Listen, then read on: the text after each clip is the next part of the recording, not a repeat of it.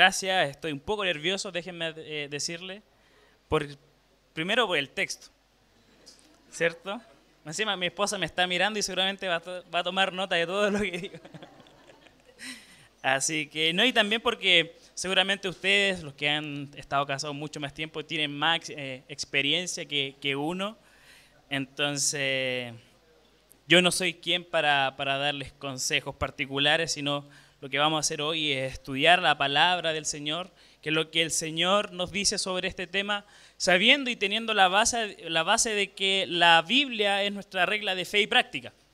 Así que si a usted le incomoda un poco el tema, si usted le está pegando codazo a su esposa o a su esposo, entienda que es palabra del Señor, ¿ya? Así que les eh, animo que podamos tener un momento de, de oración para que el Señor eh, trabaje en nuestros corazones, en nuestros matrimonios, en nuestras familias. Amén. Oremos al Señor.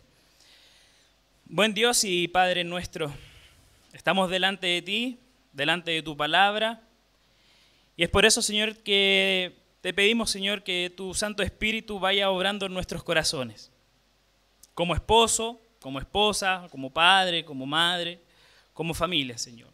Tú conoces cada matrimonio acá en particular, Señor. Tú sabes las luchas que tenemos, los miedos que tenemos, los sueños que tenemos.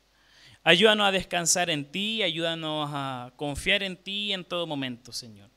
Te agradecemos y te pedimos, Señor, que por medio de tu palabra tú nos exhortes, nos corrijas, Señor, y nos enseñes a cómo debemos eh, vivir en medio de una sociedad completamente hostil, en, medio de una sociedad donde muchas veces el matrimonio es basureado, donde muchas veces el matrimonio es, es quizás lo menos importante. Ayúdanos a, a considerar la importancia del matrimonio y de la familia, Señor. En el nombre de Jesús, amén. Bien, queridos hermanos, me gustaría leer nuevamente el texto bíblico que dice lo siguiente, les animo a mantener eh, sus Biblias abiertas. Dice, asimismo, esposas, sométanse a sus esposos, de modo que si alguno de ellos no cree en la palabra, puedan ser ganados más por el comportamiento de ustedes que por sus palabras. Al observar su conducta íntegra y respetuosa, que la belleza de ustedes no sea la externa, que consiste en adornos tales como peinados ostentosos, joyas de oro y vestidos lujosos. Que su belleza sea más bien la incorruptible, la que procede de lo íntimo del corazón y consiste en un espíritu suave y apacible. Esta sí que tiene mucho valor delante de Dios.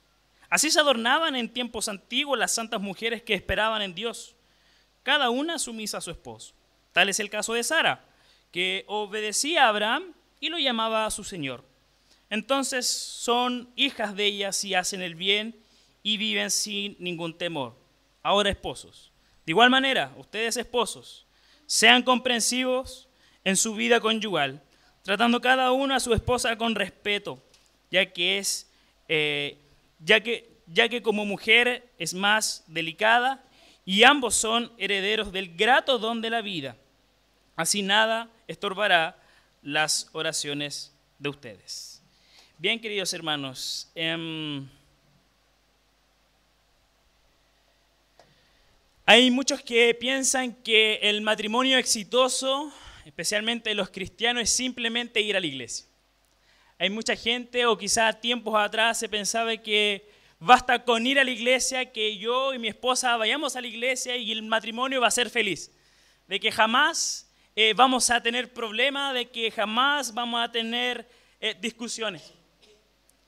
El problema de ese pensamiento es que al final termina siendo una rutina más dentro de lo que es la vida familiar. Pero cuando caemos en esto muchas veces olvidamos algunos principios que la Biblia enseña. No basta con que tú vengas a la iglesia, no basta que, que tú ores por tu esposo o por tu esposa, sino lo que basta es que tú obedezcas la palabra de Dios con respecto a este tema. Muchos matrimonios cristianos o, o evangélicos eh, prefieren, en vez de obedecer la palabra de Dios, prefieren hacer una lista según los estándares de hoy. Muchos eh, matrimonios evangélicos piensan que si yo me parezco o mi matrimonio se parece a tal matrimonio, mi vida va a ser feliz. Y no es así. Hay algo que tú y yo debemos entender a la luz de toda la Biblia. Dios, hermanos, siempre trata con familias. Entienda esto. Dios decidió salvar a Noé y a su familia completa. Dios le prometió a Abraham una descendencia y una promesa de mil generaciones. Dios prometió a David un hijo y que el reino de Dios iba a estar con su descendencia.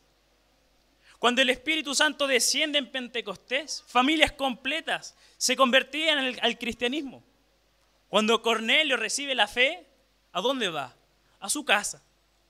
Por lo tanto, nosotros como iglesia, como cristianos, tenemos la obligación de ver este tema como algo importante. La familia, en la historia de toda la Biblia, de Génesis a Apocalipsis, es muy importante, hermanos. Por eso Pablo enfatiza mucho en sus cartas, por eso Pedro enfatiza mucho en sus cartas sobre el matrimonio, sobre la familia.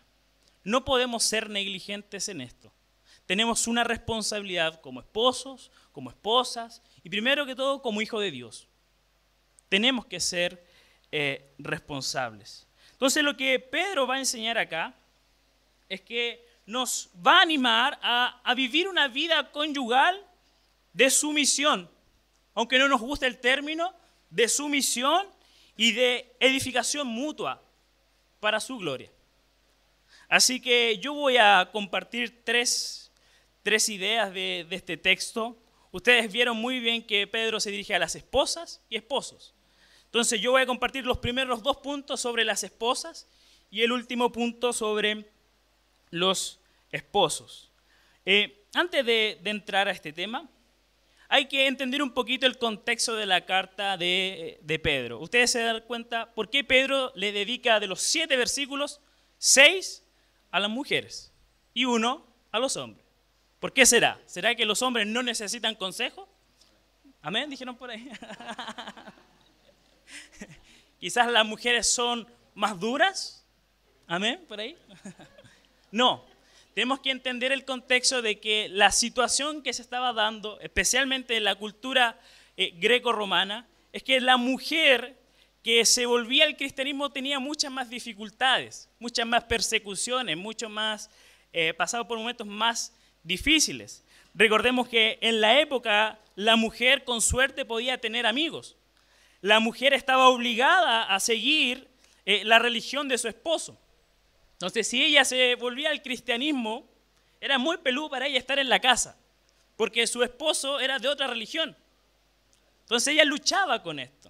Entonces para ella no era fácil ir a la iglesia, para ella no era fácil hablar de Jesucristo en su casa. Entonces Pedro habla seis versículos porque ese era el contexto eh, difícil que estaba eh, viviendo estas mujeres que, se daban en la iglesia. Entonces, como les decía, para la mujer, la mujer era considerada por su esposo y por la cultura como una rebelde si seguía a Jesucristo. Si la esposa persiste en su religión y, y, más encima la manifiesta de manera pública, el esposo tenía todo el derecho de matarla. Incluso para el esposo le traía mala fama que su esposa tuviera otra religión. Claramente se eh, pelaban al hombre diciendo que este hombre no gobernaba bien su casa. Cómo él y toda su familia adoran a un Dios o asisten a aquella religión y su esposa va a otra iglesia o va a otro lugar. ¿Qué pasa con su gobierno? Entonces, eh, seguramente el hombre o el esposo sufría este tipo de consecuencias si tenía un papel político, era sacado de la, de la política, de los cargos, de los honores. Era muy difícil. Era muy difícil.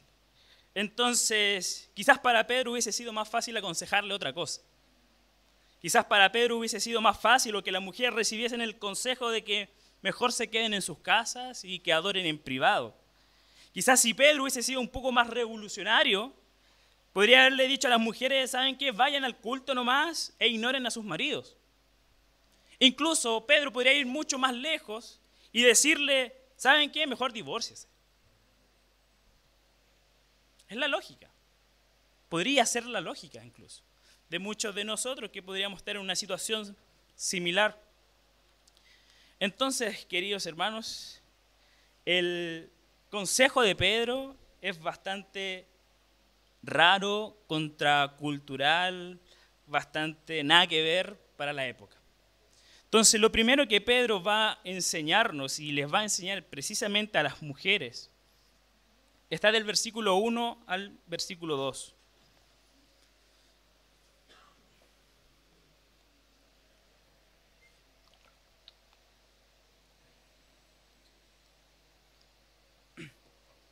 Lo primero que enseña Pedro a las mujeres casadas, si usted no es casado, hermano, igual puede tomar apunte, igual puede estar acá, no es necesario que se vaya.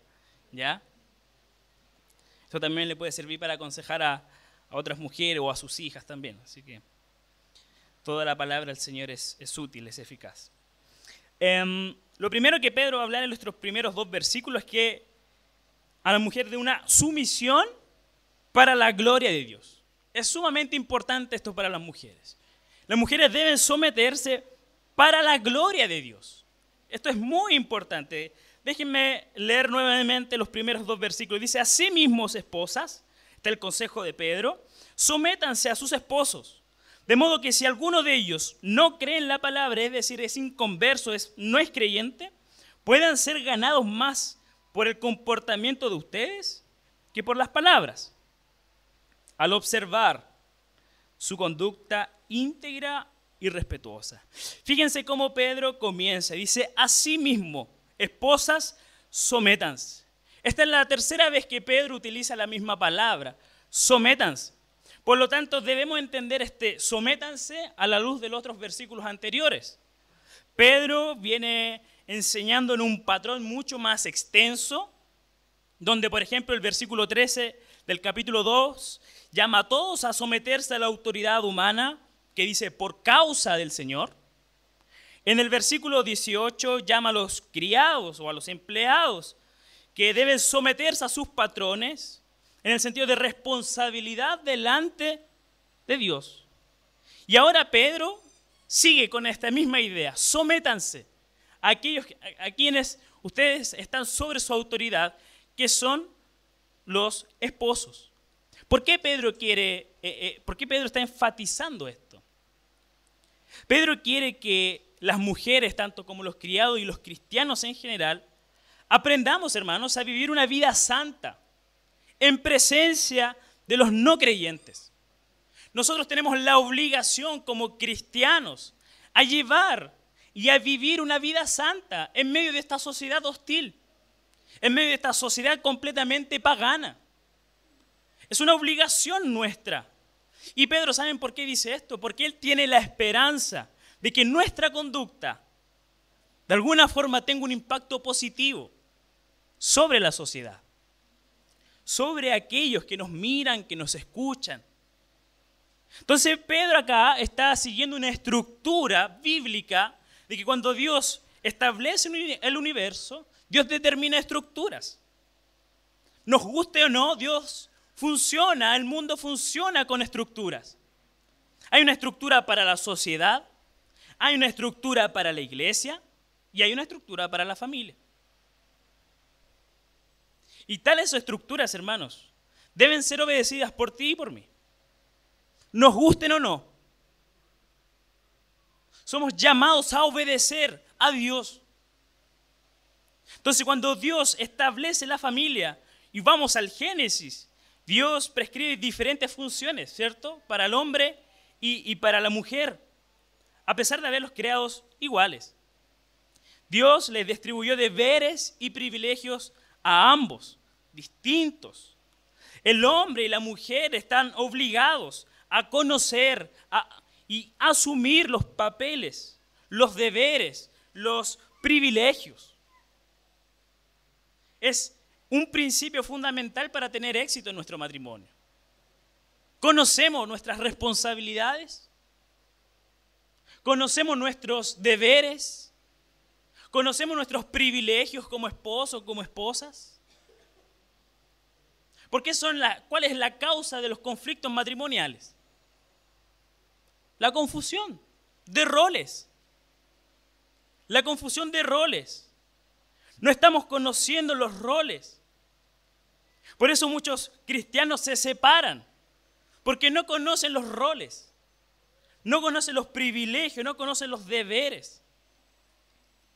Entonces, hermanos, entendamos la idea de sumisión acá en Pedro, y la sumisión no tiene nada que ver con inferioridad, sino con funcionalidad. Entienda bien esto. La sumisión no es una cuestión de inferioridad. La sumisión, hermanos, no es una cuestión de género.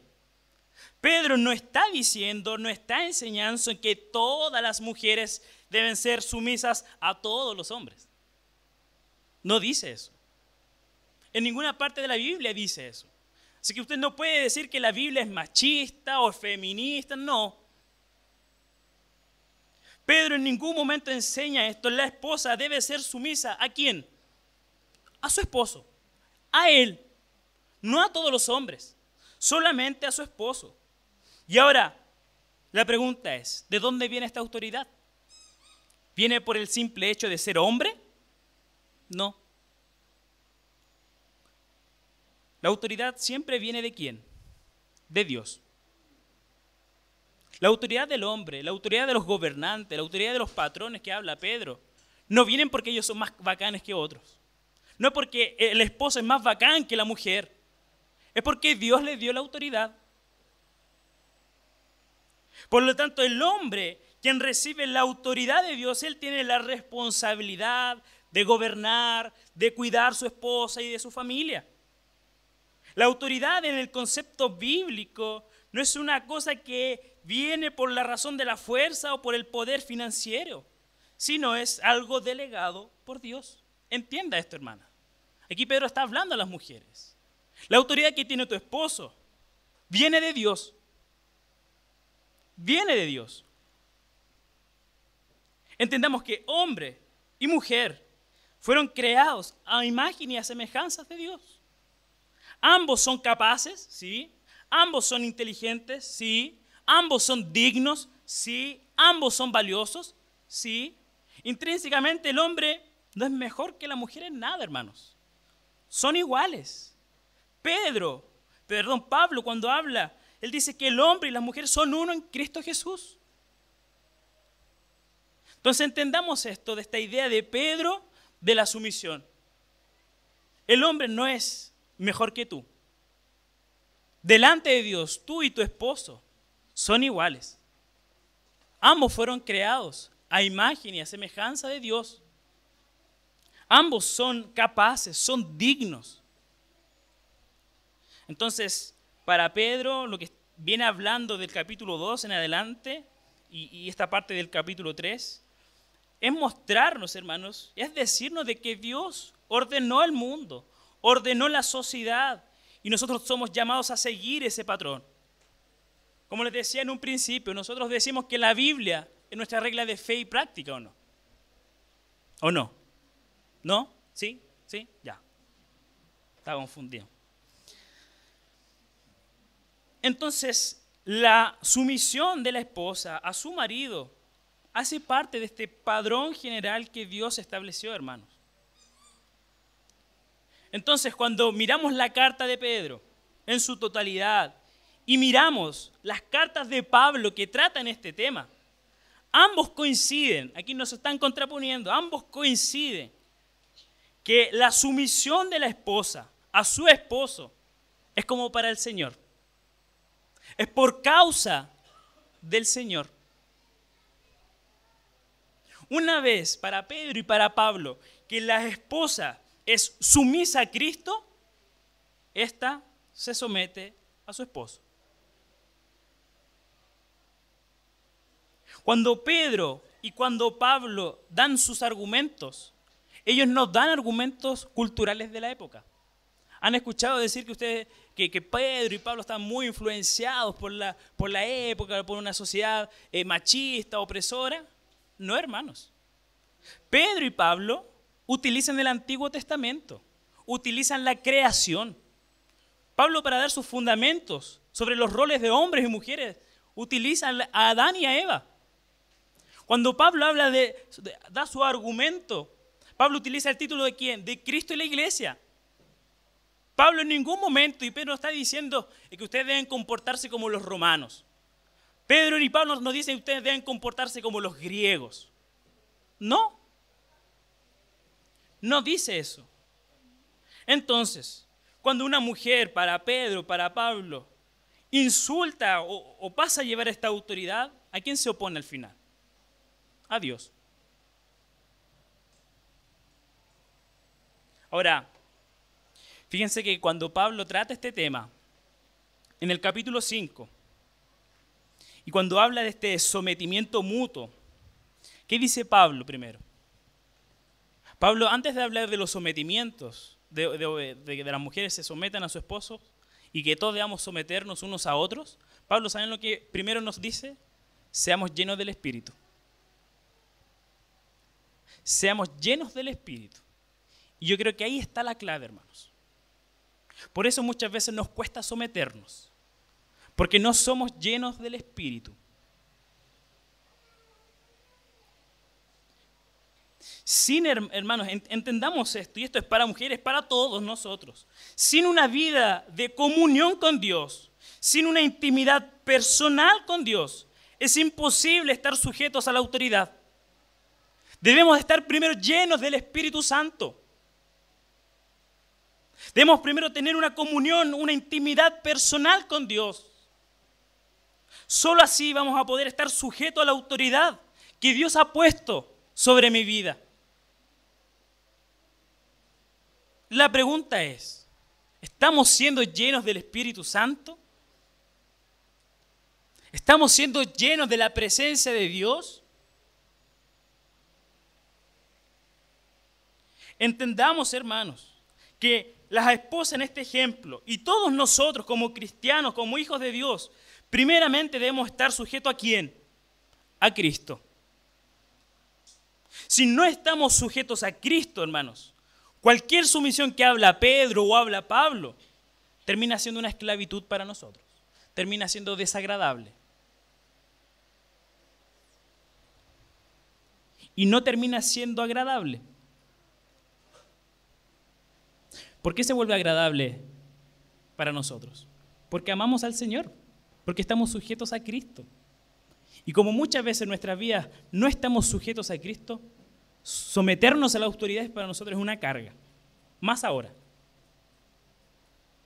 Someternos a nuestros jefes es una carga. Someternos a nuestros esposos, como en este caso, es una carga. Porque a mí no me interesa estar sujeto a Cristo. Por lo tanto, la sumisión, hermanos, que vemos acá, tiene que ver con una renuncia del yo, de dejar tu orgullo, de dejar tu egoísmo.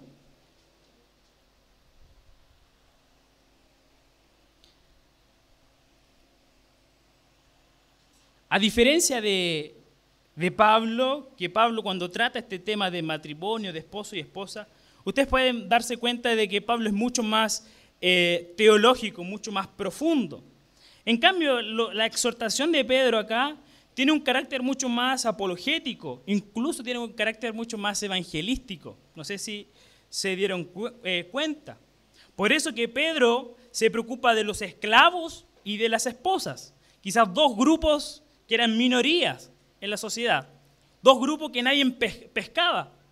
Entonces Pedro, contraculturalmente, les enseña a los esclavos y a las esposas. Entonces, Pedro quiere, hermanos, que en este caso, tanto las esposas como los esclavos y nosotros, es que no vivamos motivados por las expectativas de la sociedad actual. Pedro le está enseñando a los esclavos y a las esposas le están diciendo, ustedes no deben ser motivados por las expectativas de la sociedad romana. Ni siquiera deben ser motivadas por las filosofías griegas de la época. Pedro busca que nuestras vidas, hermanos, estén marcadas por qué cosa? Por la autoridad y por el ejemplo de Cristo crucificado y resucitado. Eso busca Pedro. Solo así vamos a poder cumplir lo que dice Pedro capítulo 2 versículo 12. Fíjense lo que dice el capítulo 2.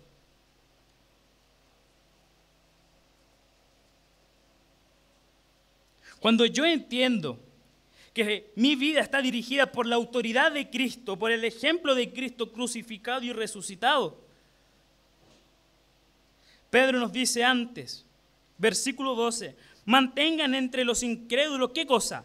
Una conducta tan ejemplar que aunque los acusen de hacer el mal, ellos observen qué cosa? Las buenas obras de ustedes. ¿Y qué van a hacer estas personas que los acusan? Glorifican y glorifiquen a Dios en el día de la salvación.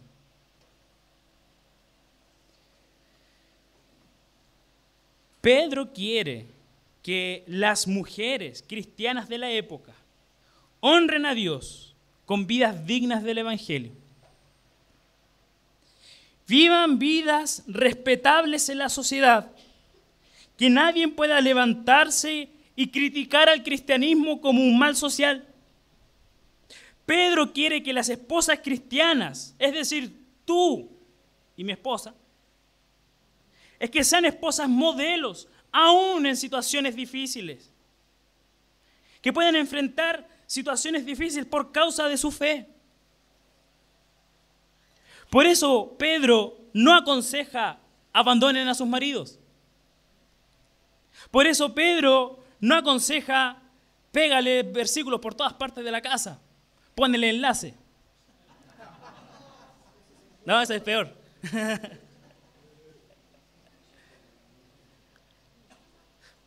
Pedro recomienda, hermanos, que las mujeres tengan, ¿qué cosa? Un testimonio coherente.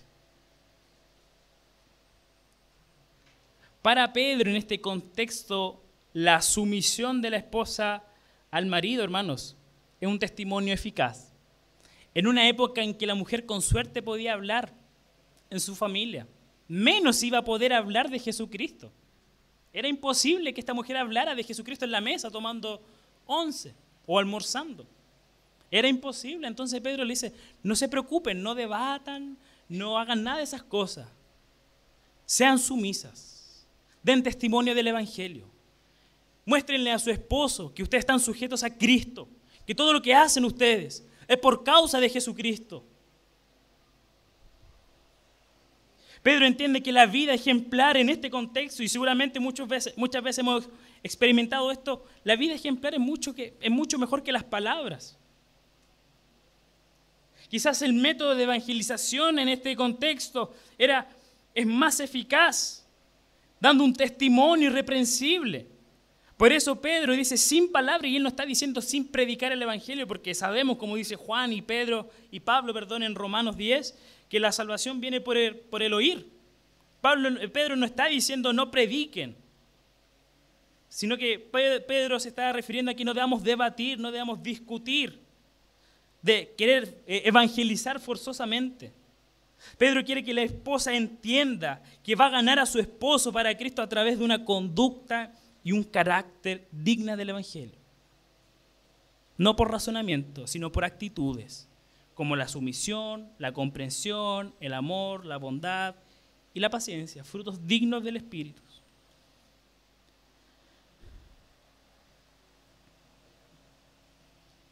Pedro termina en el versículo 2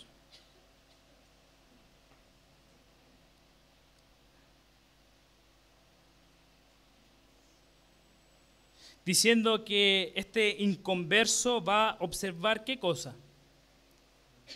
una conducta íntegra y respetuosa. Fíjense lo, interesante de Pedro. Pedro no quiere que la esposa sean sumisas ciegamente.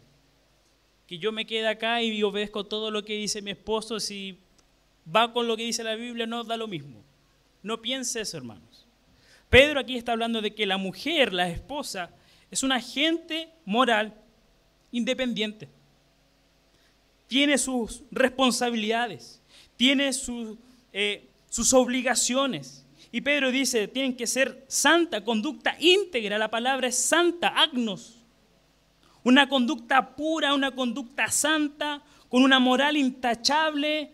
Pedro quiere que las esposas con esposos inconversos tengan un testimonio ejemplar, que no tengan otras intenciones, sino que busquen cumplir de manera honesta el llamado de Dios a ser esposas. Y Pedro termina diciendo, deben ser también respetuosas. Fíjense lo, lo potente de Pedro. Pedro en ningún momento, hermanos, está llamando a la mujer cristiana a conformarse socialmente. En ningún momento.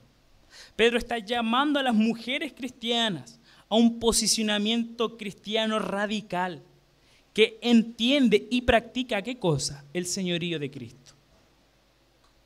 Cuando yo entiendo como esposa el señorío de Cristo, nuestras vidas, nuestro carácter, nuestra actitud van a comenzar a cambiar. La pregunta es para las esposas. ¿Es Cristo quien está señoreando tu vida? ¿Estás reflejando eso? Ya, vamos al segundo consejo a las mujeres.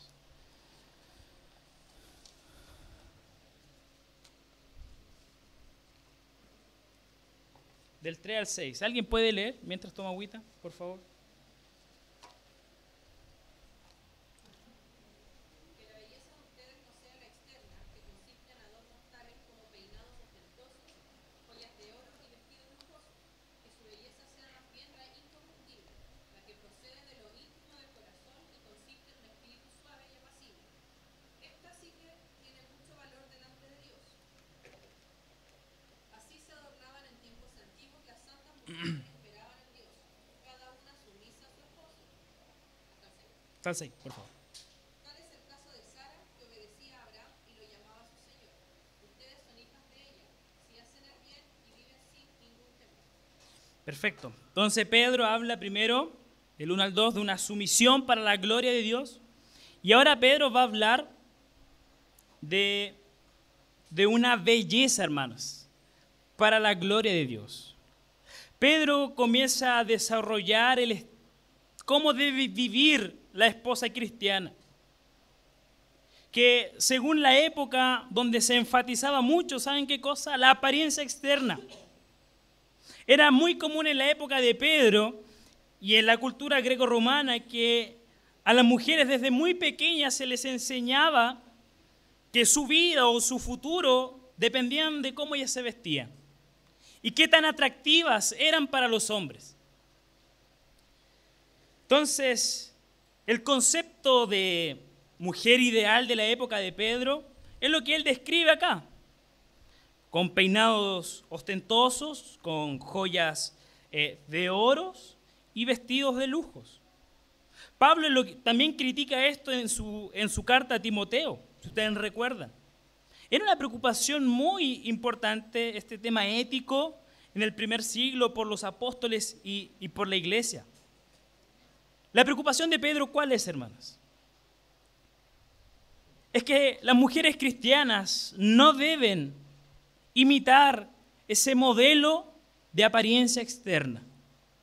Las mujeres cristianas no están llamadas a imitar ese modelo que se concentra solo en lo externo.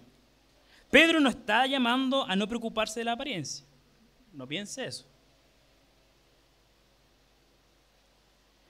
Lo que Pedro está llamando, o sea, está llamando es que la mujer debe preocuparse de lo externo, sí, pero también de lo interno. También de lo interno, incluso no solamente de, la misma forma, aún más. La mujer está llamada, según Pedro en este texto, a preocuparse de la belleza interior. Entonces, Pedro está llamando a este equilibrio entre el cultivo de la belleza interior y de la belleza exterior. Fíjense en el, vers- en el capítulo 31 de Proverbios. ¿De quién habla Proverbios? Ver- el- Del último capítulo, de la mujer virtuosa. Si ustedes se fijan, la mujer virtuosa tenía buen gusto para vestirse. La mujer virtuosa cuidaba su cuerpo. Pero la mujer virtuosa entendió que la belleza interior es mucho más importante que la belleza física. Por eso el, autor de Proverbios dice que la mujer que teme al Señor va a ser alabada. Pedro, fíjense la atención de Pedro. Para Pedro, las mujeres cristianas deben adornar no tan solo su cuerpo, sino también su alma.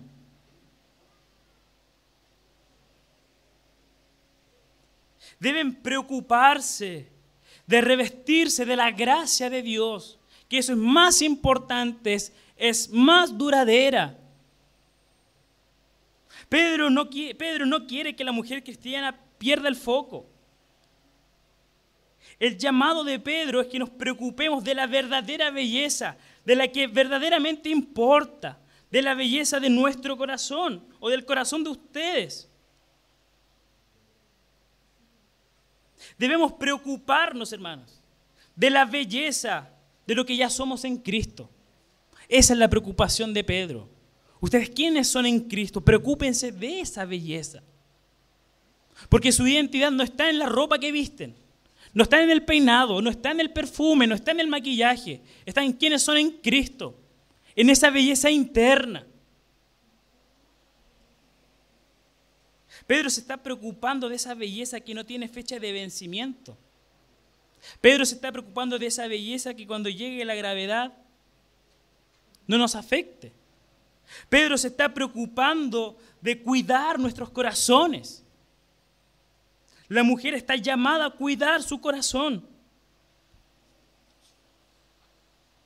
En vez de adornarnos con cosas pasajeras, Pedro está llamando a adornarnos con la palabra del Señor.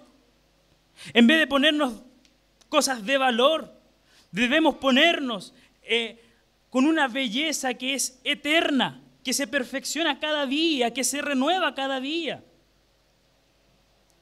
Y esa belleza interior, según Pedro en este texto, no va a ser posible si no hay un espíritu suave y apacible. Fíjense que Pedro está describiendo la actitud de quién? De Jesús. Nuevamente, la mujer está llamada a reflejar el carácter de Jesús.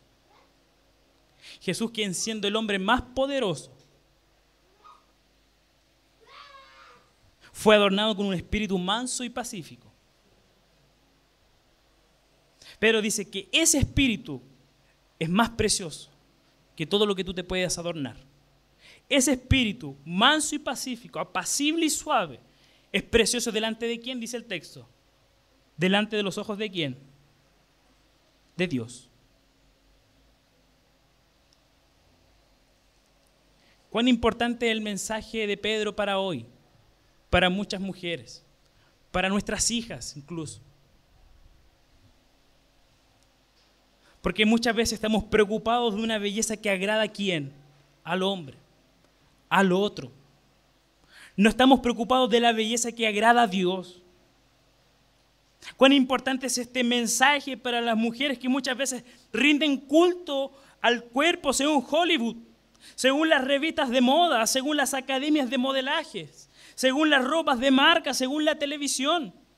Pedro quiere que la mujer cristiana entienda que si se va a poner bonita, primero que sea para el Señor. Que si va a ser agradable, que sea agradable delante de Dios. Que si ella quiere ser aceptada, que tenga que ser aceptada solo por Dios. Solo así la mujer va a experimentar paz, libertad y tranquilidad. ¿Debe arreglarse la mujer para su marido? Claro que sí, hermanos. Pedro no está diciendo lo contrario. Pero lo importante que se debe concentrar la mujer es la belleza interior. Nuevamente Pedro continúa con la lógica de toda la escritura. Dios se agrada por lo que hay en nuestro interior. Dios se agrada por las virtudes y por las actitudes que tomamos en conformidad con su voluntad. Y fíjense cómo Pedro termina en el versículo 5. Por favor, DJ. Fíjense cómo Pedro termina dando ejemplos. Dice, así se adornaban, así como Pedro viene describiendo. En tiempos antiguos, ¿quiénes? Santas mujeres. Aquí Pedro no está hablando de mujeres perfectas, no, sino mujeres que tenían su relación personal con el Señor, que se preocuparon de esa belleza interior que agrada a Dios. ¿Y qué es lo que caracterizaban eh, a estas mujeres? Que esperaban en quién? En Dios. Fíjense, estas mu- mujeres obedecían, cada uno, cada una sumisa a su esposo. No eran rebeldes. Pero estas mujeres, ¿en qué confiaban? En Dios. ¿En quién esperaban? En Dios. La mujer no tenía su esperanza o su base de felicidad en la belleza o en el esposo. La expectativa no estaba en el esposo. La esperanza estaba en que estas mujeres santas esperaban en Dios, de que tenían fe en Dios, que confiaban en el carácter de Dios y en sus promesas, de que sabían de que Dios jamás va a abandonarlas, sin importar las circunstancias que pueden estar viviendo. Como les decía, la confianza no estaba en lo que ellas podían hacer. La confianza no estaba en cómo reaccionaría el esposo en ciertas circunstancias. La confianza no estaba en cuánto iba a gastar en el maquillaje. La confianza siempre estuvo y descansó en un Dios soberano, en quien cumple sus promesas. Se sometían a sus esposos, porque confiaban en Dios, porque descansaban en Dios. Y si a veces el esposo se ponía pesado, confiaban en Dios, de que sabían de que Dios iba a restaurar el matrimonio, de que Dios iba a traer esperanza al matrimonio, porque confiaban en Dios. Solo así, como termina el versículo 6, dando el ejemplo de Sara, vamos a hacer el bien, dice. Van a hacer el bien. ¿Y qué van a hacer? ¿Cómo van a vivir? Sin temor. Porque muchas veces nuestras esposas viven con temor, con miedo. Pedro está diciendo, confíen en el Señor. Sí, el contexto de ustedes son difíciles. El esposo inconverso es difícil, pero confíen en el Señor. Enfrenten la vida sin temor.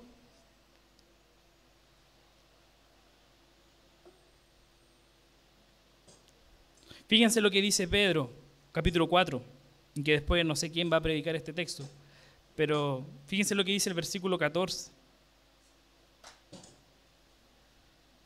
Dichosos ustedes si los insultan por causa del nombre de Cristo, dice Pedro. ¿Por qué dichosos? Y aquí fácilmente uno podría incluir a estas mujeres cristianas. ¿Por qué dichosos? Porque el glorioso Espíritu de Dios reposa sobre ustedes. Fíjense lo que Pedro está diciendo. ¿Por qué vamos a ser gloriosos o dichosos en el sufrimiento? ¿Por simplemente por el hecho de sufrir por causa del nombre de Cristo? No. ¿Por qué? ¿Por qué vamos a estar dichosos? Porque el Espíritu, el glorioso, fíjense cómo Pedro dice, porque el glorioso Espíritu de Dios reposa sobre quién? Sobre nosotros. Por eso somos dichosos. Por eso somos dichosos. Y fíjense cómo Pedro dice en el versículo 19 del mismo capítulo 4. Así pues, los que sufren según la voluntad de Dios, lo más probable para estas mujeres también, entréguense a quién? A su fiel creador y sigan practicando el bien. Bonito Pedro, ¿no? Ya, pasemos a los hombres y terminamos. Así que mujeres ahora pueden sacar sus libretas, pueden anotar todas las cosas.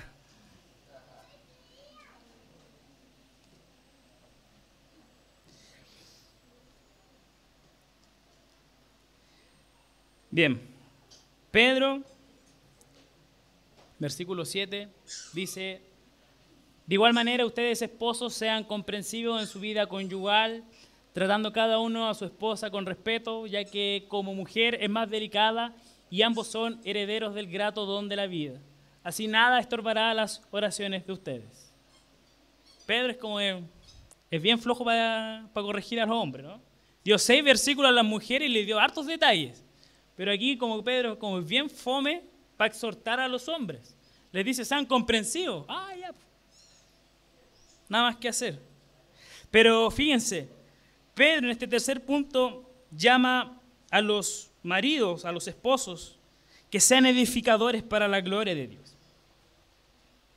Fíjense, eh, la NBI muy bien escribe lo siguiente, dice, sean comprensivos en su vida conyugal.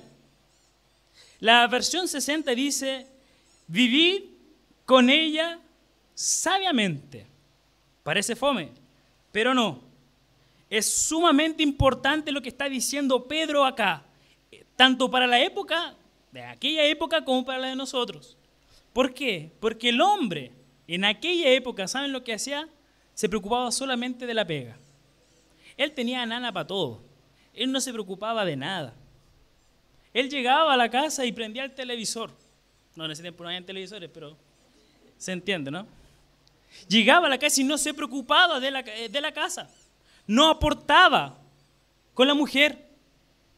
Fíjense lo que Pedro está diciendo. Está diciendo algo completamente contracultural acá también. Vivan una vida conyugal. Es decir, vivan en la misma casa, tengan comunión entre ustedes, entre el esposo y las esposas. Vivan juntos, duerman juntos como marido y mujer. Tú puedes decir, pero ¿qué tiene de, de raro? ¿Saben lo que Pedro quiere decir con esta frase? Es que el hombre, hermanos, debe ser partícipe en su hogar. Debe ser activo en su casa. El esposo no puede ser un hombre ausente. El esposo cristiano no puede lavarse las manos en su casa. No puede desligarse de estar con su esposa. El hombre cristiano no puede desligarse de estar con sus hijos y de preocuparse con sus hijos, de ayudar a las esposas. Pedro está diciendo a los hombres, hermanos, no sean ausentes, no sean negligentes, no se escapen de sus responsabilidades, no descansen en sus esposas. Sean activos, preocúpense. Estas son palabras de, de cuidado. Cuidados, hermanos, cuidados esposos, futuros esposos. Porque muchas veces creemos que nuestra posición de liderazgo es para abusar, para explotar a nuestras esposas. Y no. Entendamos que nuestra posición de liderazgo es un campo para servir. Y el mejor ejemplo es Cristo, hermanos. Cristo como Señor de la iglesia sirvió a la iglesia. Cristo como cabeza de la iglesia dio su vida por ella. En, en Cristo no vemos egoísmo por la iglesia. Jesús nunca abusó de la iglesia, nunca tiranizó a su novia, nunca explotó ni avergonzó a su novia. El error está en que muchos de nosotros esperamos sumisión de nuestras esposas para recién amar. Y no es así. El esposo debe estar dispuesto, debe estar listo para dar la vida por su esposa. Este es el estándar de Dios.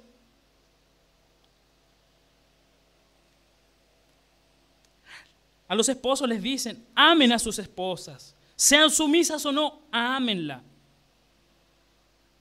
El esposo debe estar preparado para dar su vida por su esposa, como la esposa también debe estar preparada para someterse a su esposo.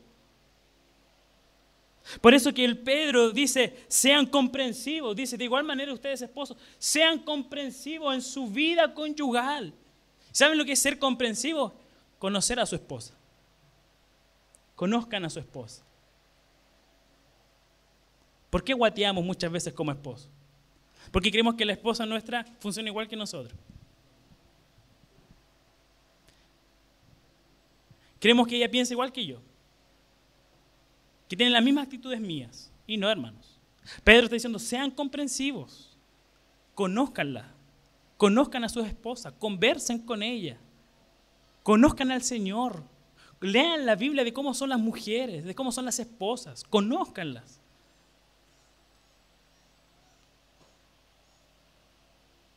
Pedro está llamando a un profundo relacionamiento. No basta que tú sepas cuánto calza tu esposa. No basta que tú sepas la comida favorita o su artista favorito. El llamado de Pedro a un conocimiento personal, conocer su amor, conocer sus sentimientos, conocer sus miedos, conocer sus esperanzas, conocer sus temores. El Pedro está diciendo, esposos, escuchen el corazón de sus esposas. Solo así ustedes van a poder hablar con amor, van a poder hablar con verdad. Como esposos tenemos la responsabilidad de guiar a nuestras esposas en sabiduría y en muchas otras cosas, hermanos. Estudiando la Biblia, relacionándome con Dios y invertir tiempo con mi esposa.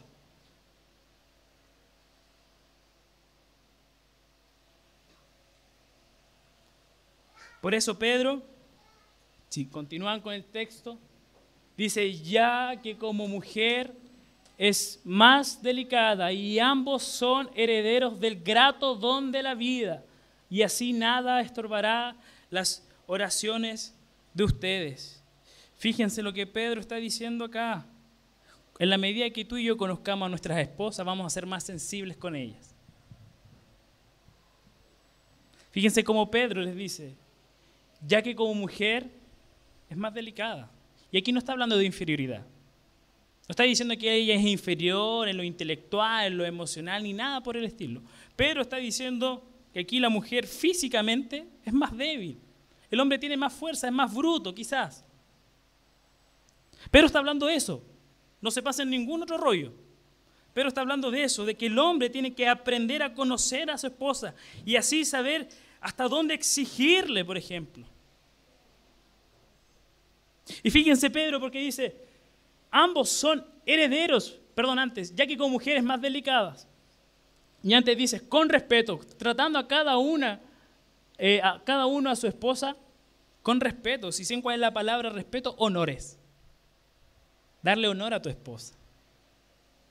De manera verbal, con actitudes, incluso defendiéndola.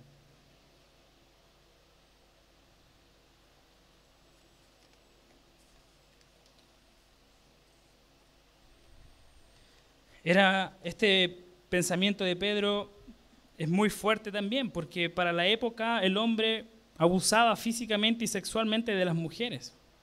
Entonces aquí Pedro está llamando a los hombres a ser responsables con el cuidado de las esposas. Pedro está llamando al cristiano, a ti y a mí, a marcar una diferencia en mi trato con mi esposa. ¿Y por qué? ¿Por qué debemos reconocer esta labor? Porque el texto cómo termina, porque ambos son herederos de la misma gracia divina. Fíjense, Pedro está diciendo, tú y tu esposa vienen o tienen el mismo don de la gracia. En una época donde las mujeres no asistían a las sinagogas, donde no asistían a, a los cultos de las distintas religiones, Pedro aquí está incluyendo a las mujeres al cristianismo, a la fe, a la iglesia. Y le está diciendo, tú y tu esposa espiritualmente son iguales. Ambos entraron por la misma puerta al reino de Dios. Tienen los mismos privilegios. Cuán importante, hermanos, que entendamos que nuestro cónyuge tiene y viene de Dios. No viene de otro planeta. Mi esposa no es de otro planeta. Viene de Dios. El Espíritu Santo está en ella. La misma gracia que me transformó es la misma gracia que transformó a mi esposa. La misma gracia que me perdonó, perdonó a mi esposa. La misma gracia que está obrando en mi vida, está obrando en mi esposa. Así como el Señor me perdonó, yo tengo que perdonar a mi esposa. Así como el Señor me amó, debo amar a mi esposa. Hermanos, hombres, casados, mi esposa también es mi prójimo. No olvidemos, porque a veces nos preocupamos del otro, del vecino, del caguí, y dejamos de lado a nuestras esposas.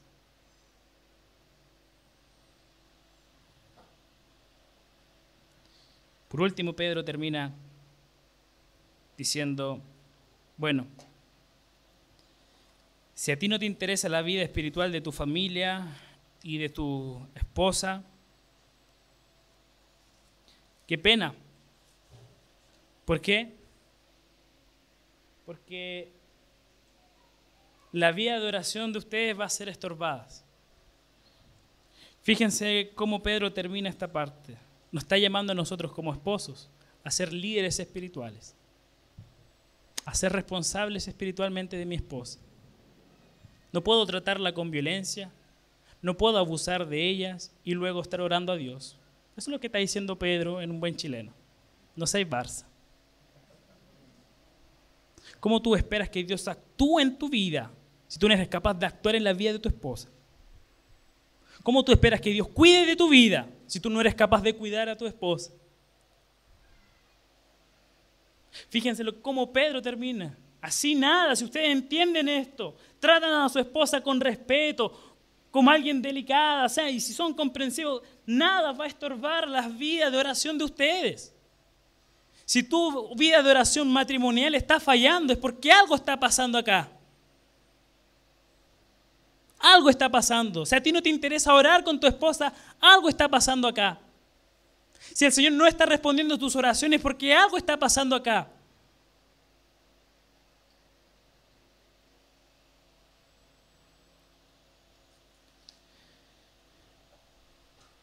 Ya hermanos,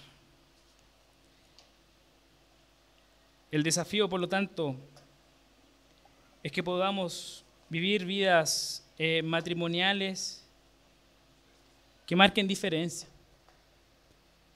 Eso es lo que Pedro quiere. Por eso Pedro trata y comienza hablando de santidad en el capítulo 2. Y después habla de los empleados, habla de que todos debemos someternos y terminas con las mujeres, con los esposos. Pedro quiere que el matrimonio también sea una instancia de transformación social que no tratemos a nuestra esposa como la sociedad trata a las esposas. Que no tratemos a nuestros esposos como la sociedad trata a los esposos. Nosotros tenemos cosas distintas, tenemos al Señor, hermanos. Y es el Señor el que hace la diferencia. Estos consejos, hermanos, son para cristianos, no son para inconversos. Son para cristianos, para aquellos que han rendido su vida a Jesucristo. Para ellos son estos consejos. No para el vecino que no conoce al Señor. La responsabilidad es nuestra a marcar una diferencia. Seamos sumisos al Señor primero. Seamos llenos del Espíritu Santo. Sin eso, no vamos a poder obedecer ni esto ni nada que es en la Escritura. Que el Señor nos, nos ayude, hermanos.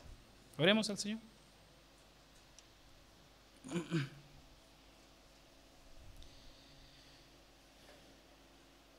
Eh, Estamos delante de ti, buen Dios, reconociendo nuestras fallas como esposas, como esposo, como matrimonio.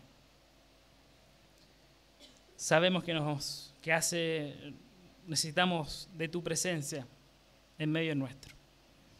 Por favor te pedimos, Señor, que tú nos ayudes a perseverar, a ser obedientes a tu palabra te pido, por, te pido por mi matrimonio, te pido por los matrimonios del pastor, de los presbíteros, de los diáconos, de todos aquellos que están acá. Te pido por los matrimonios, por los futuros matrimonios. Oramos por los matrimonios incluso de nuestros hijos. Que tu Espíritu Santo obre en nosotros, Señor. Perdónanos por ser negligentes como esposas, a ser negligentes como esposos. Perdónanos si no hemos preocupado de lo externo, de lo superficial, Perdónanos por no ser matrimonios distintos en nuestros barrios, en nuestras universidades, en nuestros trabajos. Perdónanos por no ser matrimonios distintos, incluso en la iglesia. Ayúdanos a ser humildes. Ayúdanos a depender de ti. Ayúdanos a renunciar a nuestro orgullo. Gracias Señor porque tú nos hablas, nos enseñas y nos corriges. Gracias Padre porque confiamos en ti de que tú no nos abandonarás. De que sabemos de que tu glorioso Espíritu reposa sobre nosotros. Sabemos de que tú nunca te has ido del lado nuestro. Y sabemos que tú nunca te irás del lado nuestro. Perdónanos porque muchas veces nos falta la fe. Aumentanos la fe. Aumentanos la esperanza. Te lo pedimos, Señor. En el nombre de Jesús. Amén.